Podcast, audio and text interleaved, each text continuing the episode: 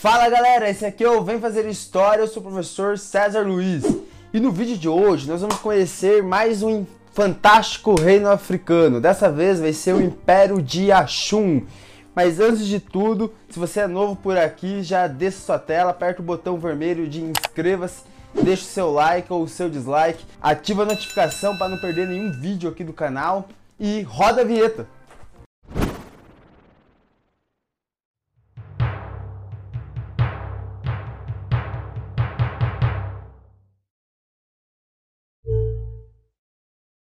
Império de Axum, que vamos conhecer hoje, também é conhecido como Império de Ascum, localizado no território da atual Etiópia, localizado ali na região que chamamos de o Chifre da África. Certeza que eu vi o Jorge Matheus, não é possível. Ah, certeza, Marília Mendonça e Cecília. Tudo, tudo que é música de cor, né? Essa região, conhecida como Chifre da África, também é conhecida como Península do Somali ou Nordeste Africano.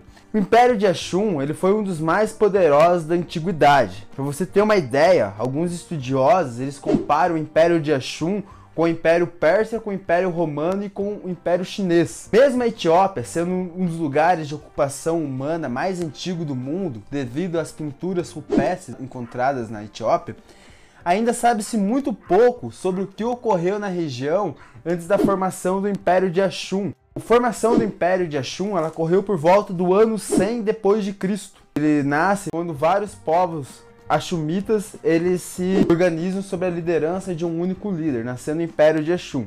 Os povos que formaram os povos Axumitas, eles são descendentes dos povos da cultura Damá, que teriam imigrado da Península Arábica e região Etiópia em volta do ano 1000 a 600 a.C. Então, no século I, os povos Axumitas formaram o Império de Axum. O reino de Axum ele vai ter o seu apogeu, o seu esplendor no século III e no século IV, ao conquistar vários territórios da Península Arábica, regiões ali do norte da Etiópia e da Eritreia, mas a gota da água do apogeu vai ser quando eles conseguem derrotar o seu maior rival, o reino de Kush, que nós estudamos na aula passada. Se você não assistiu o vídeo sobre o reino de Kush, deixa o link aqui na descrição. O grande crescimento do Império Ashumita foi devido ao fato da capital, que também recebe o nome do império, a cidade de Ashum, está num lugar estrategicamente bom para rotas comerciais. Localizada às margens do rio Atibara, o comércio com vários povos transformou em Ashum em uma das culturas mais ricas da África antiga. Com um enorme território, o reino de Ashum passou a dominar quase todas as rotas comerciais que passavam ao sul da Península Arábica, da Etiópia e da Núbia, e que ligavam ao Mar Vermelho. O fácil acesso que os Ashumitas tinham ao Rio Nilo e ao Mar Vermelho colocaram eles em contato com diversos povos, que nem, por exemplo, com os persas, com os romanos, com os chineses, com os gregos, com os povos ali da região da Mesopotâmia, com os hebreus, com os árabes e com os indianos. Aparece nas minhas no meu Facebook. Por quê? 500 likes, 300 CDA. Só os Habib. Só os rabs. Para estimular a troca comercial, Pera Shumita tinha ali com diversos povos, eles criaram a sua própria moeda. Eles foram o primeiro estado africano a cunhar a sua própria moeda, por volta do século 13 depois de Cristo. E no comércio, os Ashumitas negociavam escravos, marfim, seda, pele de animais, vinhos, chifres de rinoceronte, azeite, linho, algodão, vidro, armas, objetos de luxo, pedras e pedras preciosas. O idioma o Ges, que era a língua usada pelos Ashumitas, é utilizado até hoje esse idioma por povos que vivem ali na região da atual Etiópia. Além do comércio, a economia do Ashumita contava com a exploração do trabalho escravo, criação de animais, principalmente o do gado. Como você disse lá no programa anterior, a Zergueu estava feita. Mais que feita, né? Milionário. Eles erguiam estelas para honrar os seus seis, como vocês veem aí na imagem. Os Ashumitas edificaram um total de 126 estelas, uma para cada rei morto. É a marca da arquitetura de Ashum. Essas estelas elas possuíam algumas gravuras ali com mensagens religiosas, com mensagens mitológicas. E nas estelas, os súditos e sacerdotes deixavam oferendas e realizavam sacrifícios de animais. Os seis Achumitas, eles acreditavam ser descendente do rei Salomão, aquele mesmo lá da Bíblia, com a rainha de Sabá. A rainha de Sabá, ela é citada na Bíblia no livro dos reis, lá no Antigo Testamento, e o rei Salomão é o clássico herói bíblico, filho de Davi, teve mais de 300 mulheres. Foi muito fácil, muito difícil ele pra aceitar a morte, né? Por quê? 300 mulheres. Então, de acordo com a mitologia etíope, detalhada no livro Quebra Nagas, a rainha de Sabá ela teria vivido ali na região. De acordo com a lenda, Menelik ele teria sido filho de Salomão e com a rainha de Sabá, e ele que seria ali o primeiro descendente de todos os povos achumitas. Então ele é como se ele tivesse sido ali o patriarca total. Não tem nenhum fundamento histórico, uma prova que comprove que Menelik realmente poderia ter existido. Mas o povo lá da Etiópia, eles adoram acreditar nessa história. E se essa lenda de Menelik for real, a dinastia iniciada por ele governou a Etiópia por mais de dois mil anos. Ela só teria acabado em 1974, quando ele, Haile Selassie, considerado Já na Terra pelos Rastafaris.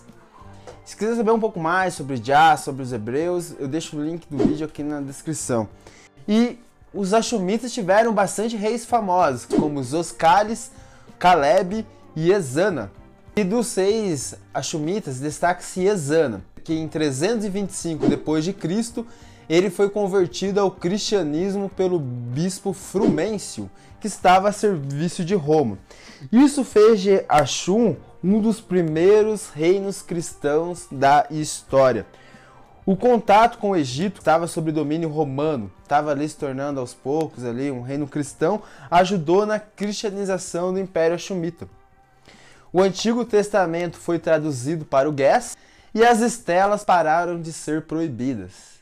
Pararam de construir. Em vez de estelas, eles começaram a construir igrejas. É, com a proibição das estelas, a arquitetura ganha um novo destaque com as igrejas. 11 igrejas desse período, que elas foram esculpidas diretamente ao solo, são declaradas patrimônio histórico da humanidade desde 1980. Toda a região da Etiópia e a maior parte da Núbia, com a conversão do rei Ezana ao cristianismo, foram se tornando pouco a pouco cristã. No século VII, o declínio do Império de Ashum se inicia com a expansão dos povos árabes que estavam se expandindo ali pela região. Os árabes passaram a dominar as rotas comerciais que eram protegidas pelos Ashumitas e dominaram algumas cidades, que nem a portuária Adulis, que era uma grande cidade, foi dominada ali pelos árabes. A concorrência com outros povos comerciantes ajudou a piorar a crise, pois os outros povos tinham rotas que eram mais seguras que os Ashumitas. Um exemplo eram os persas e os bizantinos, que eram os grandes concorrentes dos Ashumitas. Para agravar ainda mais a crise, a agricultura praticada ali na, ao redor da cidade de Ashum, ela entrou em decadência. O solo começou a ficar pobre devido à exploração por muito tempo.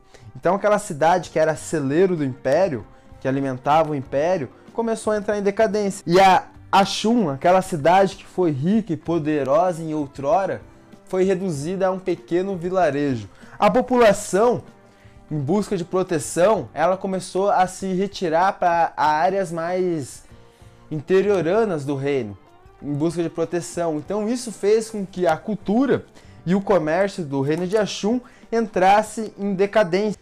Com a expansão árabe, o reino cristão foi perdendo a sua força. No século XI, o reino Ashumita foi substituído pelo reino de Zaki. No século XIX, enquanto a África estava sendo repartida ali pelas potências europeias, na famosa partilha da África, a Etiópia foi um dos poucos reinos africanos que se manteve independente. Então é isso daí, galera. Terminamos por aqui o Reino de Ashum. Não perca a nossa próxima aula sobre a história da África. E se você é novo aqui no canal, você já desça sua tela, aperte o botão vermelho, inscreva-se ativa o sino para ser notificado sempre que lançarmos um vídeo novo ou uma live e deixa aí o seu like, o seu dislike. Importante é que você assistiu até o final. E é isso daí, galera. Lembrando que conhecimento é poder e aqui no Vem Fazer História, cada aula é uma nova conquista. Beijo do gordo!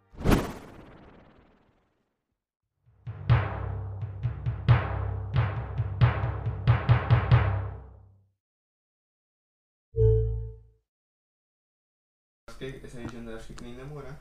É, cara. Por quê? Namorar loucamente. Nunca sabe se é chifrado ou não, porque o último a saber, sempre é o último a saber. É verdade. Os chifres sempre vai estar ali presente.